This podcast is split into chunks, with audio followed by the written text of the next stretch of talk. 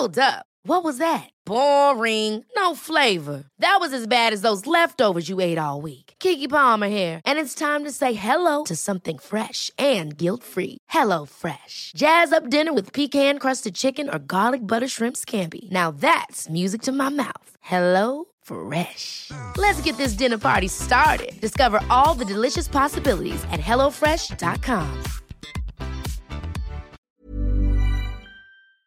Pues ha servido de algo el semáforo de riesgo epidemiológico. Ya sabe que pues nos han dado colores, ¿no? Rojo, anaranjado, nos han dado el amarillo, nos han dado el verde. Pues este viernes la Secretaría de Salud presentará el semáforo de riesgo epidémico de acuerdo con los nuevos parámetros de medición que permitan recuperar actividades sociales y económicas, dicen privilegiando la salud de la población. El doctor José Narro, ex rector de la UNAM y ex secretario de Salud, está en la línea telefónica y lo saludamos con mucho gusto esta mañana, doctor. Gracias por tomar la llamada. Buenos días.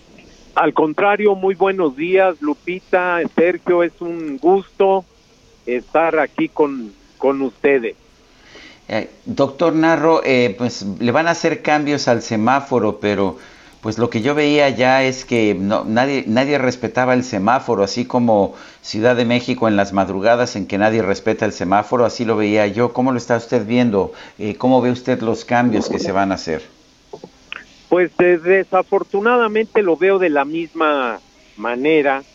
Eh, nada más hay que señalar y, y tomar las cifras oficiales, Sergio Lupita, que nos muestran que en este mes de julio, en lo que llevamos de julio, del 1 al 22, registrado eh, 190 mil casos, contagios, mientras que en el mismo periodo, en junio, del 1 al 22 de junio, solo se registraron 69 mil.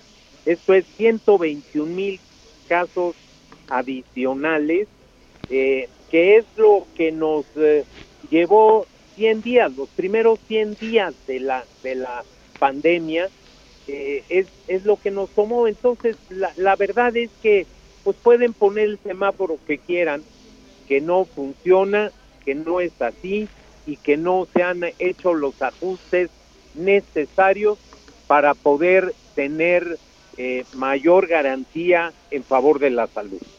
Eh, doctor Narro, nos decía el subsecretario Gatel que aún en rojo no tendremos cierres absolutos de las actividades públicas. ¿Cómo ve usted esto?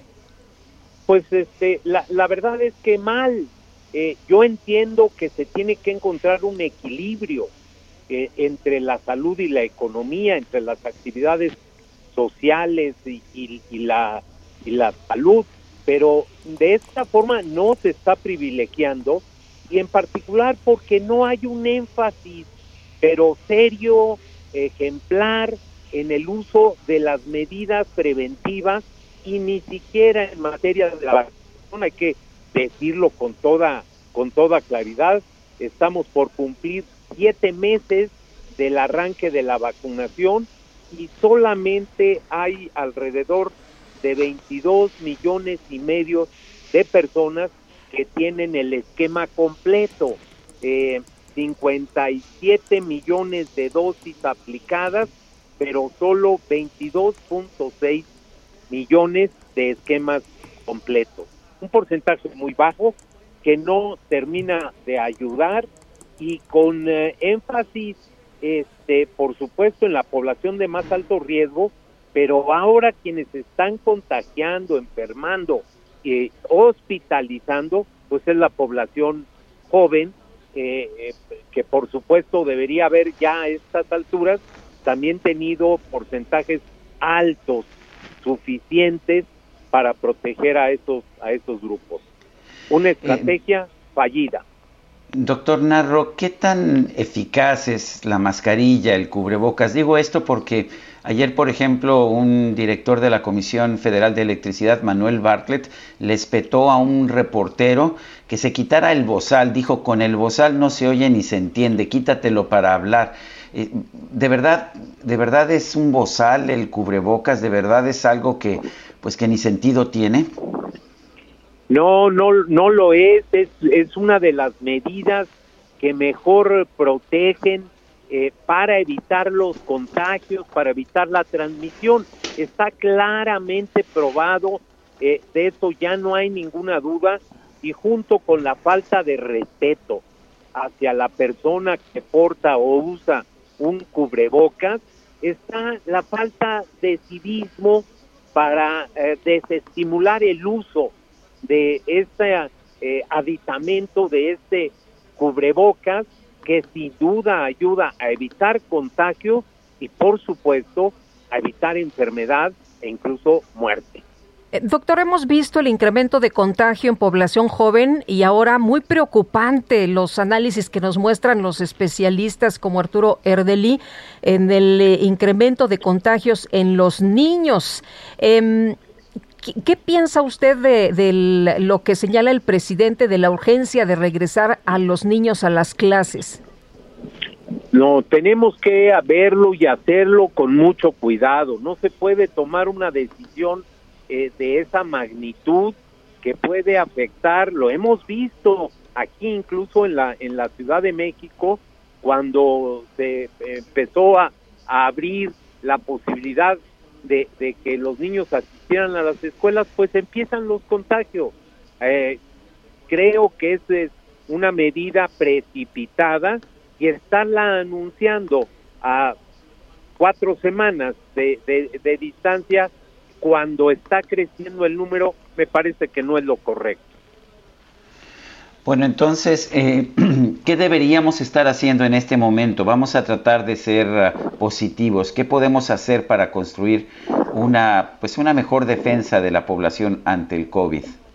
A ver, tenemos que hacer las medidas que ya sabemos que sí funcionan.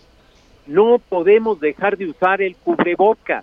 Es más, está también probado que cuando se utiliza un doble cubrebocas, pues se incrementa la protección. Dos, tenemos que mantener el distanciamiento social, reducir la movilidad, pero hacerlo colectivamente. Tres, tenemos que prescindir de algunas tareas que no son esenciales dentro de la economía y dentro de la vida eh, colectiva. Por supuesto, todo es importante, pero la salud lo es más. No es posible que tengamos, y lo vamos a saber, Sergio, la próxima semana, cuando INEGI nos dé algunas cifras que sin duda alguna nos van a dejar muy preocupados por el número de muertes que se habrán registrado. Muy bien, pues doctor, como siempre apreciamos mucho que pueda platicar con nosotros de estos temas. Buenos días. Muchísimas gracias, Lupita, Sergio, y a toda la población a cuidarse. Si van a los estadios, eh, procuren no hacerlo, quédense en casa, pero si van, usen cubreboca y mantengan el distanciamiento físico. Muy bien, tomamos nota, doctor. Gracias. Buen día. Buen día. Es José Narro, ex rector de la UNAM y ex secretario de Salud.